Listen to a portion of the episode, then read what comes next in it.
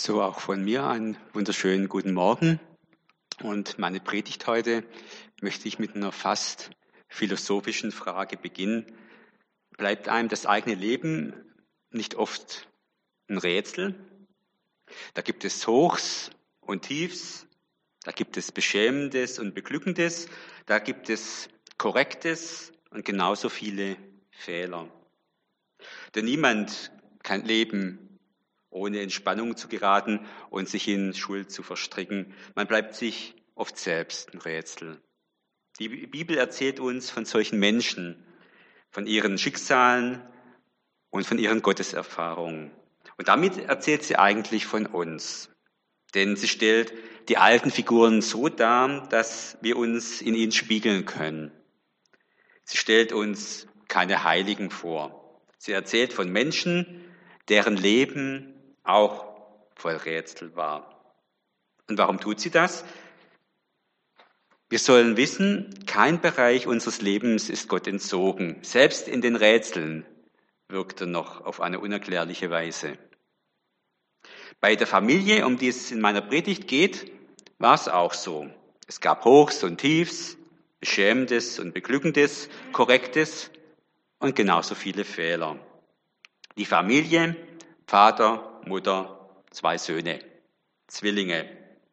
Von Anfang an liegt Spannung in der Luft, denn der Erstgeborene ist Papas Liebling, der zweite der Liebling von der Mama. Ihr wisst sicher schon, von wem ich spreche. Vater Isaak, Mutter Rebekka, der Erstgeborene Esau, Mamas Liebling Jakob. Esau und Jakob, die beiden waren zwar Zwillinge, aber von Anfang an wie Hund und Katz. Jakob lässt nämlich keine Gelegenheit aus, seinen Bruder aufs Kreuz zu legen. Erst stiehlt er ihm das Recht der Erstgeburt, dann das ganze Erbe und zu guter Letzt den Segen des Vaters. Aber wie das so geht, wenn man es übertreibt. Es gibt Ärger und Jakob muss fliehen. Diesmal war er da, der Tropfen, der das Fass zu Überlaufen gebracht hat. Aber der Reihe nach. Die Jahre gehen ins Land, die Kinder werden groß, die Eltern alt. Der Vater erblindet und denkt, dass er bald stirbt. Nur nebenbei, er wird noch Jahrzehnte leben. Nun soll Esau den Segen für den Erstgeborenen bekommen. Mutter Rebecca bekommt Wind von der Sache und hat einen Plan. Sie will die Blindheit ihres Mannes ausnutzen und mit ein paar Tricks und Täuschungen dafür sorgen, dass ihr Mann ihrem geliebten Jakob für Esau hält, während der unterwegs ist. So wird Jakob den Segen bekommen, Mamas Liebling. Jakob spielt bei dem Betrug mit und Isaak lässt sich täuschen. Denn hinter einem ist Jakob schon immer her, hinter dem Segen. Um diesen Segen zu bekommen, hatte er seinen blinden Vater und seinen Bruder Esau betrogen. Durch eine List war es ihm gelungen, den Segen zu erlangen. Er wollte unbedingt die Kraft auf seiner Seite wissen. Er suchte den Schutz und die Sicherheit in unsicheren Zeiten. Er wünschte sich Erfolg in seinem Leben, dem ihm Gott schenken konnte. So viele Wege müssen im Leben zurückgelegt werden, so viele Gefahren überwunden werden. Ein Auskommen muss gefunden werden. Darum tut die positive Wirkung göttlicher Kraft so gut. Segen heißt, das Leben steht auf deiner Seite. Bedrohtes Leben wird geschützt und kann sich entfalten. Das ist Segen. Beim Segen ist es ja so, dass jemand mit der Macht, uns etwas zu geben, uns beschenkt. Der biblische Ursprung liegt darin, dass ein Geschenk dadurch gegeben wird, dass ein wirksames und starkes Wort ausgesprochen wird. Im biblischen Sinn wird uns beim Segnen ein geistlicher Nutzen geschenkt. Man wünscht sich einem anderen etwas Gutes und er bittet dabei Gott, der ja die Kraft hat, dieses auch durchzuführen, es so geschehen zu lassen. Und der Segen, den sich Jakob erschlichen hat, lautet es so. Gott gebe dir den Tau vom Himmel und mache deine Felder fruchtbar, damit sie Korn und Wein in Fülle tragen. Nationen sollen sich vor dir verneigen und Völker sollen deine Diener werden. Du wirst der Herrscher deiner Brüder sein, sie müssen sich in Ehrfurcht vor dir beugen. Wer dich verflucht, den soll das Unglück treffen, doch wer dir wohl will, soll gesegnet sein. Ein Segen also, wie er im Buche steht. Wohlstand und Erfolg, Einfluss und Ansehen. Super.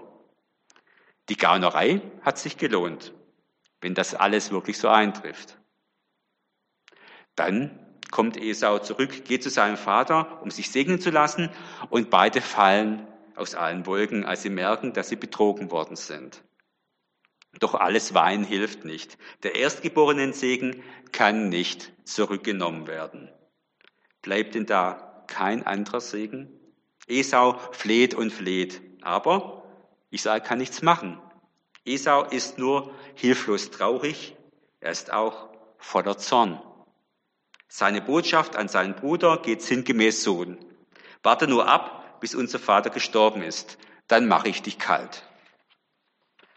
Jakob hatte also schwierige Familienverhältnisse, aber wer hat die nicht? Ja, und er selbst war auch nicht ganz einfach, aber wer ist das schon? Er war ein Zwilling, aber halt der Jüngere. In einer Welt, in der der Erstgeborene alle Vorzüge des Rechts, des Erbes und des Ansinnens hatte, war es schon Mist, so knapp der Zweite geworden zu sein. Die Geburtslegende von Jakob und seinem Bruder Esau erzählt, wie der jüngere Zwilling Jakob den älteren Esau schon im Mutterleib auf den Fersen war. Bei der Geburt bereits hält er mit der Hand die Ferse seines Bruders Esau fest. Schon immer wäre Jakob gern ein anderer gewesen, einer mit mehr Ehre und Macht. Von Anfang an gönnt er seinem Bruder nicht diese mit der Erstgeburt verbundenen Vorzüge. Wir wissen heute, wie schwierig es ist, den Platz in der Geschwisterkonstellation einzunehmen und da seinen richtigen Weg zu finden. Manch einer ringt sein ganzes Leben um die Anerkennung, die er in seiner Stellung in der Familie zu vermissen meint. Das ganze Leben wird zur Bühne eines familiären Emanzipationsstrebens. So war es jedenfalls auch bei Jakob. In seinem Bemühen, Erstgeburtsrecht und Segen zu erlangen, schreckt er vor List und Betrug nicht zurück. Am Ende ist das Verhältnis zu seinem Bruder so kaputt, dass er um sein Leben fürchten muss. Vor der Rache seines Bruders flieht er nach Haran, der Heimat seiner Mutter, einer Stadt im nördlichen Zweistromland, heute in der Südtürkei gelegen, weit weg von seinem Bruder und seinen Problemen. Hier in der Ferne, ganz anderswo, kommt er zu Familie und einigem Wohlstand. Er erwirtschaftet in der Fremde beträchtliche Kleintierherden, hat zwei Frauen, zwei Mägde und zwölf Kinder. Fruchtbarkeit, Wohlstand, Erfolg. Dem Sim nach ungefähr das, was ihm im Segen zugesagt wurde. Aber das ist noch nicht die ganze Wahrheit. Jakob wird durch die Flucht seine geliebte Mutter nie wiedersehen. Im Exil wird sein Onkel und Schwiegervater ihn selber betrügen und hintergehen. Die Ehen sind nicht nur klasse. Jakob sitzt zwischen den Stühlen seiner beiden einander total kränkenden, verletzenden Frauen. Auch die Liebe zu seinen eigenen Kindern wird Jakob ungleich verteilen, so dass die Geschwisterintrigen sich in der Folgegeneration fortsetzen werden. Den Lieblingssohn Josef wird er viele Jahre für tot halten und fast daran zerbrechen. Glücklich klingt anders. Und Esau? Er wird seinen Vater noch lange behalten. Er geht zu Ismael, jenem verschmähten Sohn seines Großvaters Abraham, dem Sohn Hagars, und heiratet einer von dessen Töchtern, Mahalat. Aber zurück zu Jakob. Wie gesagt, ist bald auch das Verhältnis zu seinem Onkel und Schwiegervater Laban belastet.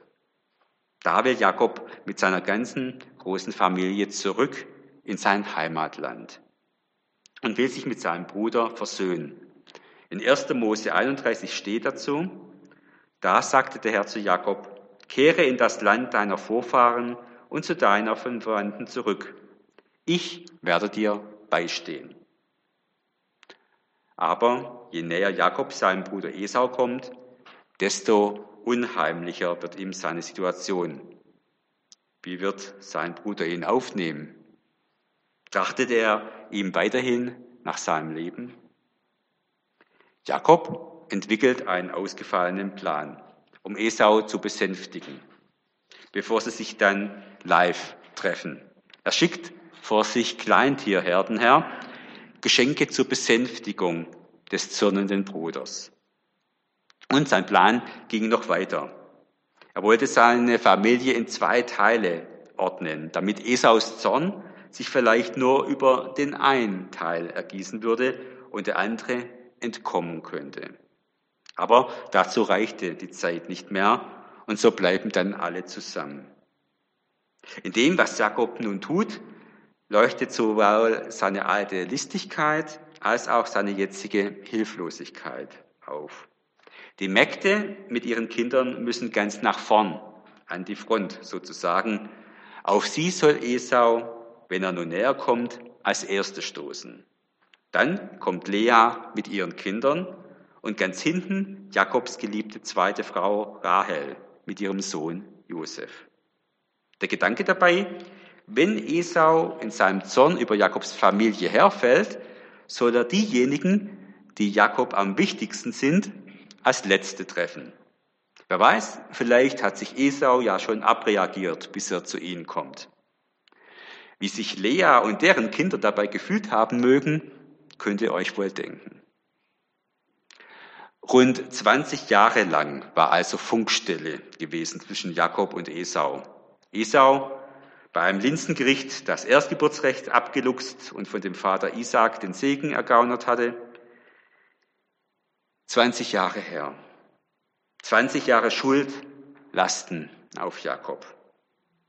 In der entscheidenden Nacht vor der Begegnung der beiden Brüder steht der Tross mit der ganzen Familie Jakobs nun hier am Ufer des Jabok, einem Nebenfluss des Jordan im Ostjordanland heute Naazzaga, der blaue Fluss genannt.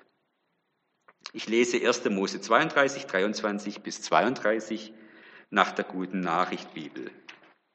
Mitten in der Nacht stand Jakob auf und nahm seine beiden Frauen und die beiden Nebenfrauen und seine elf Söhne und brachte sie an einer seichten Stelle über den Jabok. Auch alle seine Herden brachte er über den Fluss. Nur er allein blieb zurück. Da trat ihm ein Mann entgegen und rang mit ihm bis zum Morgengrauen. Als der andere sah, dass sich Jakob nicht niederringen ließ, gab er ihm einen Schlag auf das Hüftgelenk, so dass es sich ausrenkte. Dann sagte er zu Jakob, lass mich los, es wird schon Tag. Aber Jakob erwiderte, ich lasse dich nicht los, bevor du mich nicht segnest. Wie heißt du? fragte der andere. Und als Jakob seinen Namen nannte, sagte er, du sollst von nun an nicht mehr Jakob heißen, du sollst Israel heißen, denn du hast mit Gott und mit Menschen gekämpft und hast gesiegt. Jakob bat ihn, sag mir doch deinen Namen. Aber er sagte nur, warum fragst du? Und segnete ihn. Ich habe Gott von Angesicht gesehen, rief Jakob, und ich lebe noch. Darum nannte er den Ort Penuel. Als Jakob den Schauplatz verließ, ging die Sonne über ihm auf. Er hinkte wegen seiner Hüfte. Jakob bringt also seine Familie über eine Furt des Flusses auf die andere Seite und bleibt allein. Jakob steht nun unmittelbar vor der Wiederbegegnung mit seinem Bruder Esau, den er seit ja, nunmehr sind es sogar schon 21 Jahre verübten Betrug, bei der er ihm um den Segen des Erstgeburtsrechts gebracht hat, nicht mehr gesehen hat. Esau ist ihm mit 400 Männern entgegengekommen. Eine kleine Armee, kann man fast sagen. Jakob weiß, dass er ihm völlig ausgeliefert ist. In dieser schwierigen, vielleicht ausweglosen Lage bereitet sich Jakob allein auf die Begegnung mit seinem Bruder vor und dessen Ausgang ist ja ungewiss. Im Dunkel der Nacht ist er allein und an der Fort des Jabok verwickelt ein Unbekannter ihn in einen Kampf. Keiner von beiden kann diesen Kampf gewinnen.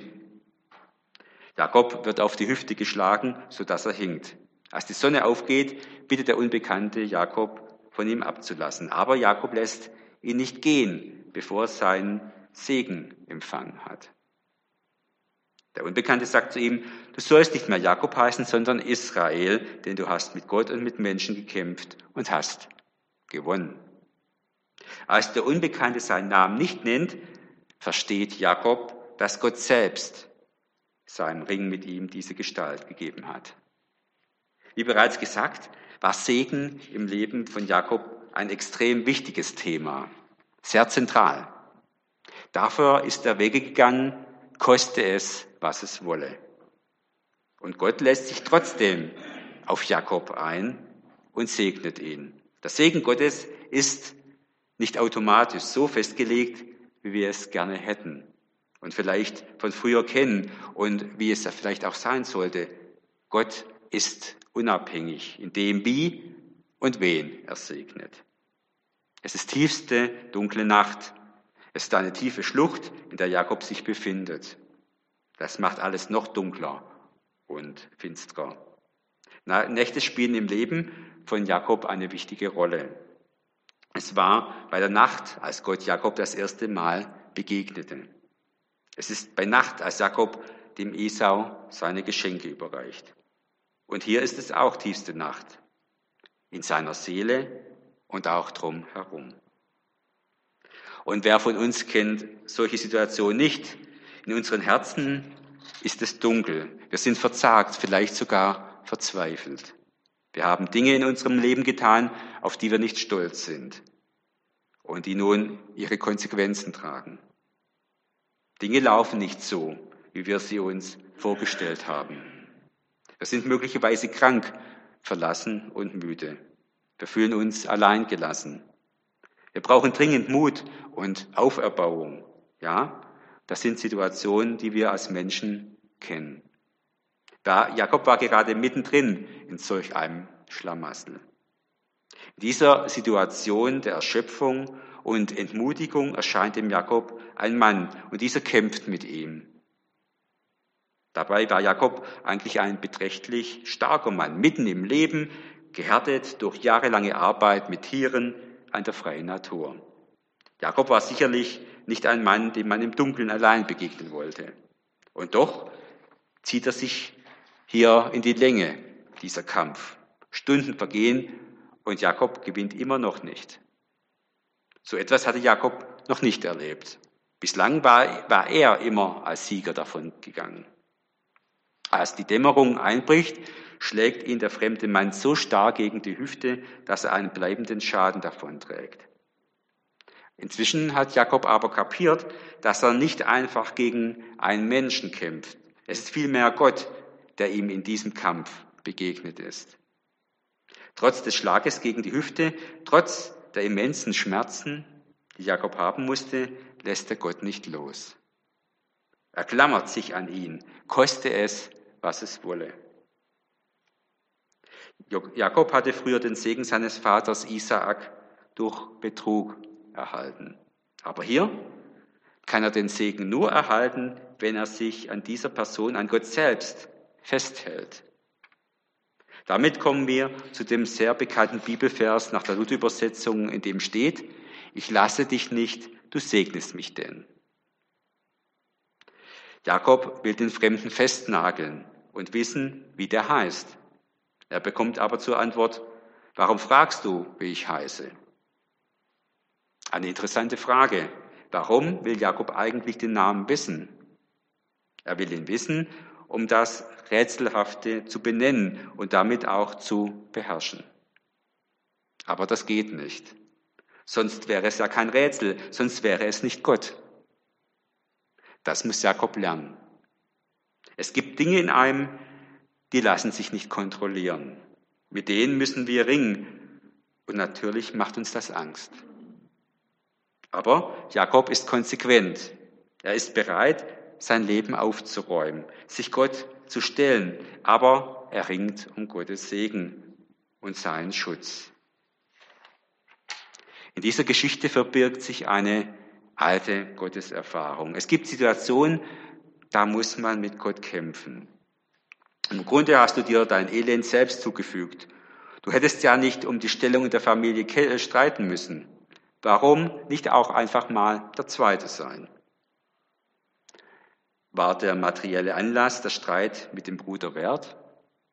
Warum bin ich auch immer so dickköpfig? Aber hat mich Gott nicht benachteiligt? Es hätte doch auch ganz anders kommen können. Gott hätte es doch auch ganz anders machen können. Man kann hadern über die persönlichen Lebensgeschichten. Man kann hadern über die große Politik. Fast jeder hat auf seine Weise seinen Kampf mit Gott auszutragen. Wenn Gott der Herr der Geschichte ist, warum muss dann die Geschichte so verlaufen, wie sie verläuft? Jakob hatte in seiner Not gebetet. Errette mich von der Hand meines Bruders, von der Hand Esaus, denn ich fürchte mich vor ihm. Jesus hat im Garten Gethsemane aus ganz anderem Anlass mit Gott gerungen und gebetet. Nimm diesen Kelch von mir, doch nicht mein, sondern dein Wille geschehe. Martin Luther berichtet, wie er sich im Gebet vom in der Geschichte verborgenen Gott zum in Jesus Christus offenbarten Gott geflüchtet hat.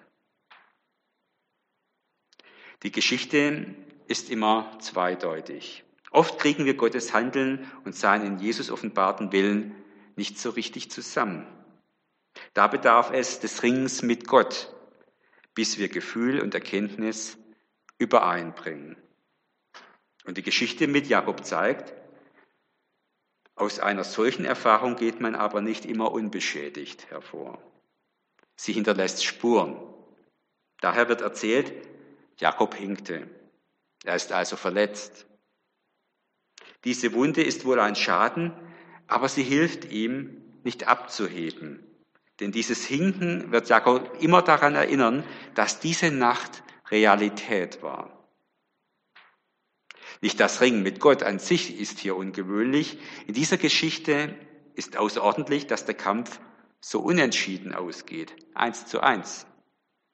So ist bei Jakobs Kampf nicht von vornherein klar, mit welcher Macht er kämpft. Es gibt Widersacher im Leben, da wird dir erst im Nachhinein deutlich, Gott steckte dahinter. Er hat dir eine Grenze gesetzt. Jakob geht nach einer solchen Auseinandersetzung gezeichnet aus diesem Kampf hervor. Fortan muss er hinken. Aber er ringt seinem Gegenüber und nun ist schon äh, deutlich, dass es Gott ist, einen Segen ab. Und Gott lässt sich darauf ein. Er lässt sich diesen Segen abbringen. Ich wünsche mir, dass wir uns auch so an Gott klammern, wie es Jakob gemacht hat. Dass wir den Segen Gottes in unserem Leben einfordern. Das bedeutet nicht, dass alles bei uns immer nur gut laufen wird. Aber wir sind nicht allein gelassen, sondern werden von Gott durch alle Höhen und Tiefen getragen und begleitet. Und Markus René, wenn du jetzt auf die Bibelschule gehst, drei Jahre, gibt es vielleicht auch Zeiten mit Hochs und Tiefs, wo du vielleicht manchmal auch nicht mehr so richtig weißt, hm, war das so die richtige Entscheidung, wo du mit Gott ringst. Aber vielleicht nimmst du gerade aus dieser Predigt mit, wie bei Jakob, du darfst mit Gott ringen. Manchmal bleibt vielleicht sogar auch ein Schaden übrig, aber du darfst Gott seinen Segen abbringen. Und Gott lässt sich darauf ein. Er will segnen. Und ich wünsche dir, ich bete dafür, dass du das erfahren darfst in dieser Zeit. Dass wir nicht allein gelassen sind, sondern dass wir eben mit Gott durch diese Zeit, durch Höhen und Tiefen laufen dürfen, dass wir getragen und begleitet werden von ihm. Und auch wenn wir heute nicht physisch mit Gott kämpfen, kann es ja durchaus sein, dass wir im Gebet und Gedanken uns an Gott klammern in mancherlei Situationen. Wichtig ist, dass wir uns so lange an Gott klammern, bis er uns segnet. Ich lasse dich nicht, du segnest mich denn. Jakob hatte gegen Menschen gekämpft und gewonnen. Gegen Gott konnte er den Kampf nicht gewinnen. Er trägt die Spuren des Kampfes als Narben mit sich. Aber er geht als Gesegneter aus diesem Kampf hervor. Nun weiß er, dass sein Bruder ihn nicht umbringen wird, denn er hat ja schon diese Nacht überlebt. Wenn Gott ihn leben lässt, dann hat sein Leben ein neues Ziel und eine neue Hoffnung. Damals, vor vielen Jahren, verlangte Jakob den Segen von seinem Vater. Jetzt will er von einem ähm, Unbekannten, von diesem nächtlichen Gegner gesegnet werden. Damals hatte sein blinder Vater ihn gefragt, wer bist du? Jetzt stellt ihm sein Gegenüber dieselbe Frage. Was ist dein Name? Damals hatte Jakob geantwortet, ich bin Esau. Jetzt antwortet er wahrheitsgemäß, Jakob. Es ist das erste Mal in der langen, über viele Kapitel erzählten Geschichte, dass Jakob seinen eigenen Namen nennt. Indem er seinen Namen nennt, stellt er sich seiner Vergangenheit. Er versteckt sich nicht länger. Ich bin Jakob, ich bin der Betrüger, der, der den Segen erschlichen hat. Ich bin schuldig. Aber ich bitte trotzdem um den Segen. Diesmal bitte ich und stehle ihn nicht. Und in dem Moment, in dem Jakob seine Schuld bekennt, wird er ein neuer Mensch. Jakob bekommt einen neuen Namen. Aus Jakob, dem Betrüger, wird Israel, derjenige, der mit Gott kämpft. Und dann Morgendämmerung. Jakob sinkt nicht etwa erschöpft von dem nächtlichen Kampf nieder, nein, er steht auf und kennzeichnet den Ort seiner Gottesbegegnung. Als Jakob von diesen dunklen Schlucht weiterzieht, geht er nicht nur mit einem neuen Namen, er gibt diesem Platz ebenfalls einen Namen. Pnuel. Ich habe von Gott von Angesicht zu Angesicht gesehen. Dieser Ort, so ist ihm sofort klar, ist ein besonderer, ein heiliger Ort. Wer hierher kommt, soll darum wissen, was sich ereignet hat an dieser Stätte. Jakob wurde zu Israel. Gott selbst hat sich ihm in den Weg gestellt, hat ihn herausgefordert, sich seinem Leben zu stellen. Und Jakob hat die Herausforderung angenommen. Er hat sein Leben neu geordnet und dabei an Gott festgehalten. Um seinen Beistand und sein Mitgehen ergerungen. Heilige Orte, denkwürdige Stätten, sie erinnern uns daran, was bleibend wichtig ist. Die Zeiten überdauert von Bedeutung ist, auch für spätere Zeiten. Jeder kennt das. Situationen im Leben, die buchstäblich zu Wendepunkten wurden. Und dann die Begegnung. Wie anders ist Esau als sie einander dann tatsächlich leibhaftig begegnen.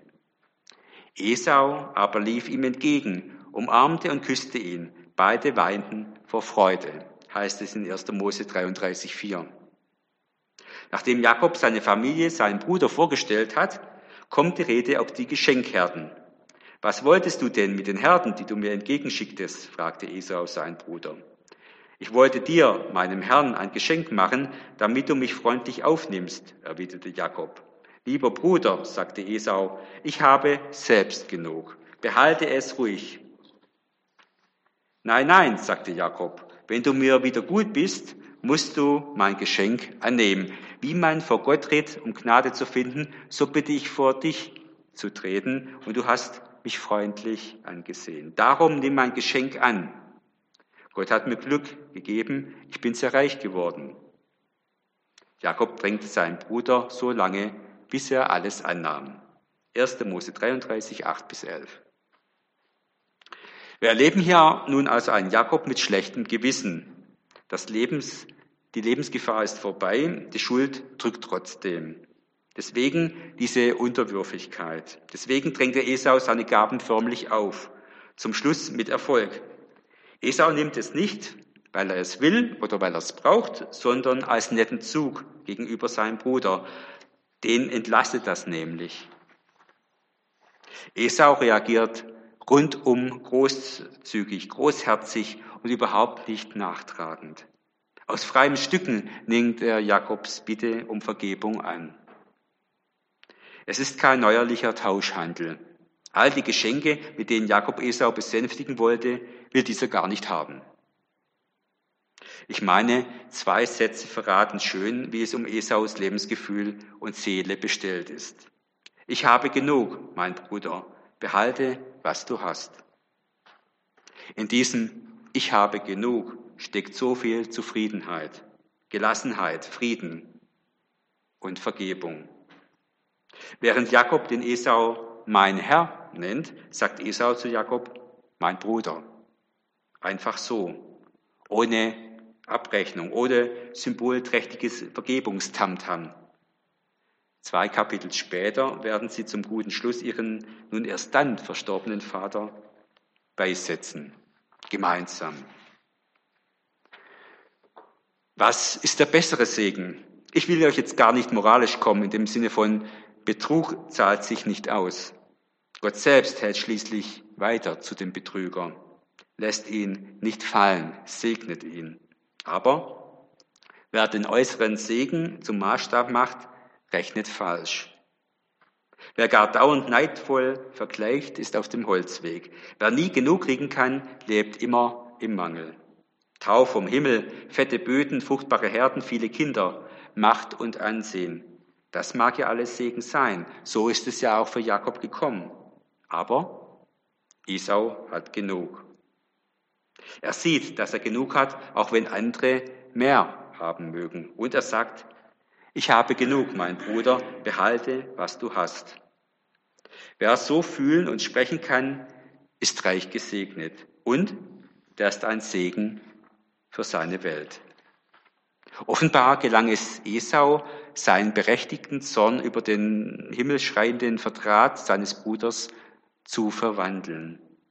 Er war nicht im Schmerz und Selbstmitleid liegen geblieben, gestaltete sein eigenes Leben erfolgreich und ist sogar nach langen 20 Jahren fähig, von sich aus seinen Bruder mit Großzügigkeit wieder aufzunehmen.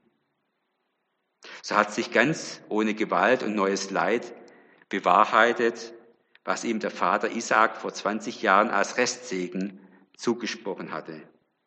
Du wirst der Sklave deines Bruders sein, doch eines Tages stehst du auf und wehrst dich und wirfst sein Joch von deinen Schultern ab. Es bleibt im Verborgenen, wie Esau es erreicht hat, innerlich zu diesem Punkt zu kommen, aus der Konkurrenz zu seinem Bruder auszusteigen. Diese Versöhnlichkeit und dieser innere Frieden haben sich bei Esau irgendwann in der Stille vollzogen. Vermutlich hat Esau dabei die räumliche Distanz zu seinem Bruder gut getan, aber die Bibel schweigt sich über die genauen Hintergründe aus. Dabei wäre es doch toll zu wissen, wie er es geschafft hat, zu dieser inneren Einstellung zu kommen. Denn es ist ein schwerer Schritt, Kränkung, Wut und Verletzungen nicht zu pflegen, sondern zu verarbeiten. Esau gibt dir und mir die Hoffnung, dass es Konflikten und Täuschungen in der Vergangenheit zum Trotz immer wieder die Möglichkeit der Vergebung und der Versöhnung zwischen Menschen gibt. Und Jakob? Er hat Angst, dass sein Bruder sich an ihm rächen würde. Darum schickte er ein Heer von Geschenken vor sich her. Da war die Begegnung der Kuss seines Bruders, der sagte, komm, zieh mit mir, komm, ich will dich beschützen. Aber Jakob will nicht. Warum nicht? Traut er dem Frieden nun nicht? Traut er seinem Bruder nicht? Kann Jakob, diese komplexe Persönlichkeit, sich nicht vorstellen, dass dieser Konflikt einfach so bereinigt werden konnte? Übrigens, in dem Text steht nichts davon, dass es darum ging, den alten Konflikt neu aufzukochen, zu rechtfertigen, die Schuld beim Namen zu nennen. Eine Umarmung, Versöhnung, nicht weil man Recht hat, sondern weil man der Bruder ist.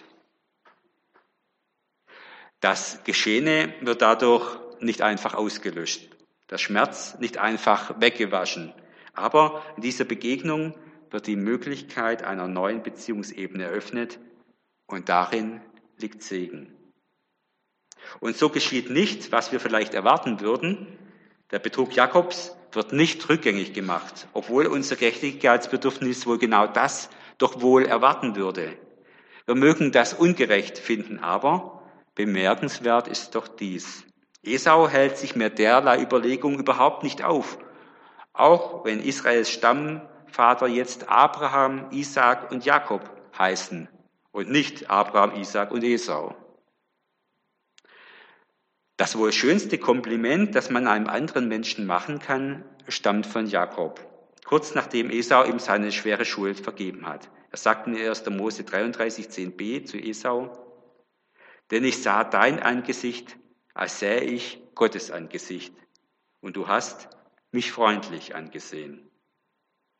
In dem Bruder, der ihm in unerwarteter Liebe entgegenkommt, erkennt Jakob das Angesicht Gottes.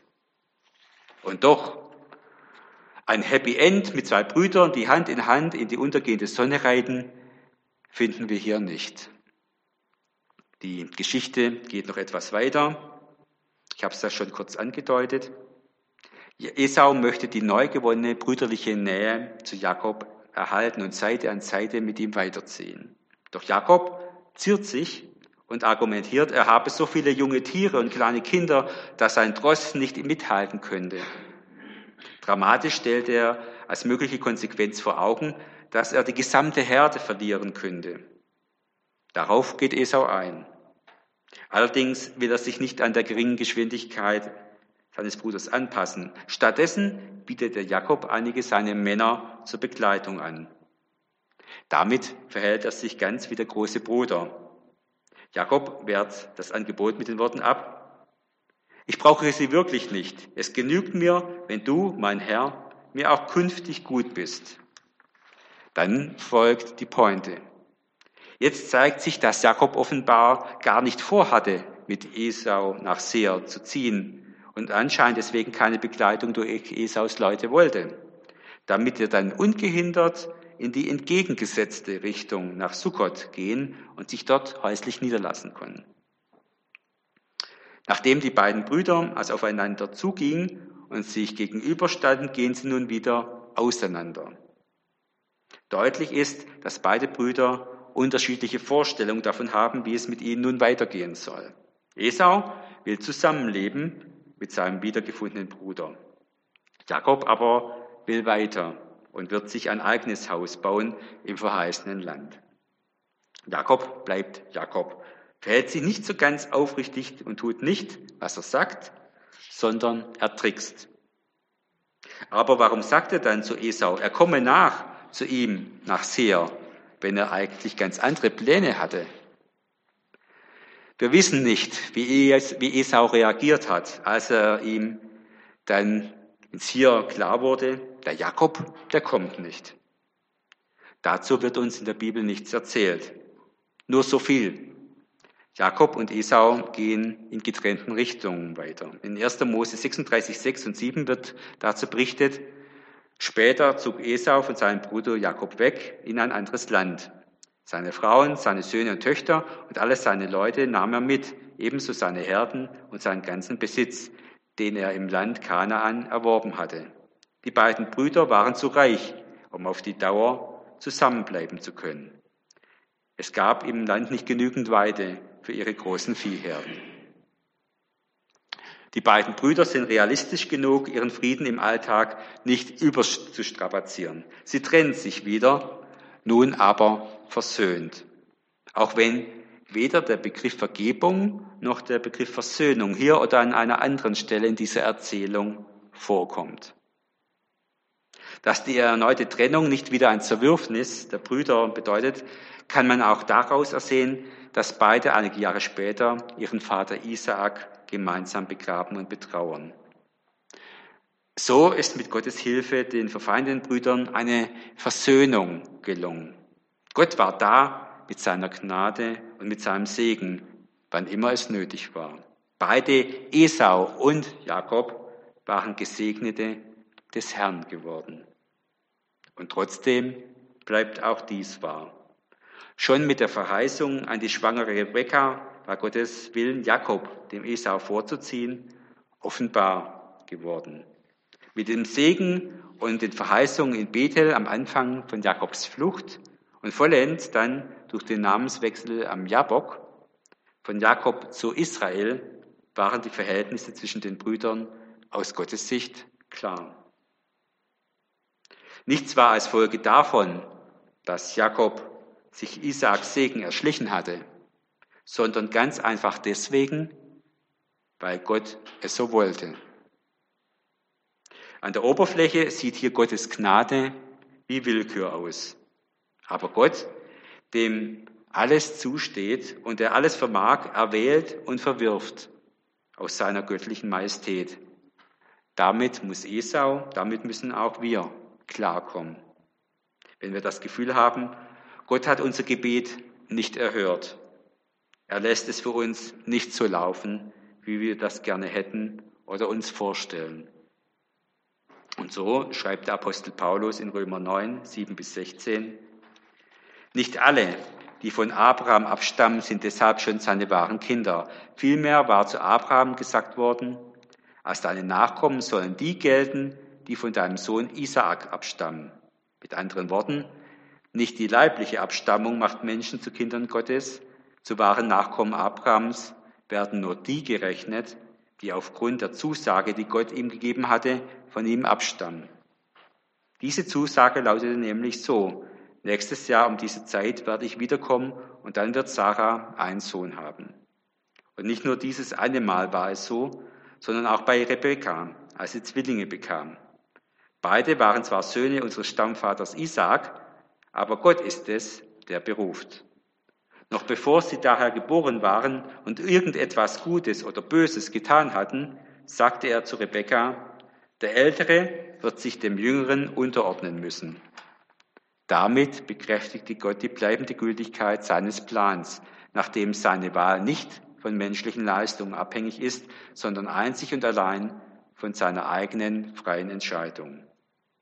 Darum heißt es in der Schrift auch, Jakob habe ich meine Liebe zugewandt, aber Esau habe ich von mir gestoßen. Welchen Schluss sollen wir nun daraus ziehen? Ist Gott etwa ungerecht? Niemals. Er sagt ja zu Mose, wenn ich jemand mein Erbarmen schenke, tue ich es, weil ich Erbarmen mit ihm habe.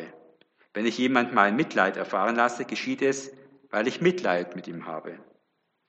Es liegt also nicht am Menschen mit seinem Wollen und Bemühen, sondern an Gott und seinem Erbarmen. Wir sind doch alle vielschichtige Persönlichkeiten wie Esau und Jakob. Und trotzdem schreibt Gott mit uns seine Geschichte. Und auch uns stellt sich manchmal Gott in den Weg, wie Jakob. Das Leben läuft nicht nur glatt, aber wir können und dürfen auch mit Gott ringen. Manchmal allerdings gehen wir als Geschlagene hinkend vom Platz, aber als Gesegnete. Dieser Jakob mit all seinen menschlichen Unzulänglichkeiten, aber zum Schluss Gesegnete, ist er doch von Gott gesegnet. Und so konnte er den Weg der Versöhnung mit seinem Bruder Esau wagen und wurde von Esaus Versöhnungsbereitschaft so überrascht, dass er in dessen unerwarteter, entgegengebrachter Liebe das Angesicht Gottes erkannte. Oder um zum Schluss noch einmal den Apostel Paulus zu zitieren, ja, in der Person von Christus hat Gott die Welt mit sich versöhnt, so dass er den Menschen ihre Verfehlungen nicht anrechnet. Und uns hat er die Aufgabe anvertraut, diese Versöhnungsbereitschaft zu verkünden. Deshalb treten wir im Auftrag von Christus als seine Gesandten auf. Gott selbst ist es, der den Menschen durch uns zur Umkehr ruft. Wir bitten im Namen von Christus, nehmt die Versöhnung an, die Gott euch anbietet. 2. Korinther 5, 19 und 20. Amen. Und gut, wir hören noch ein Lied.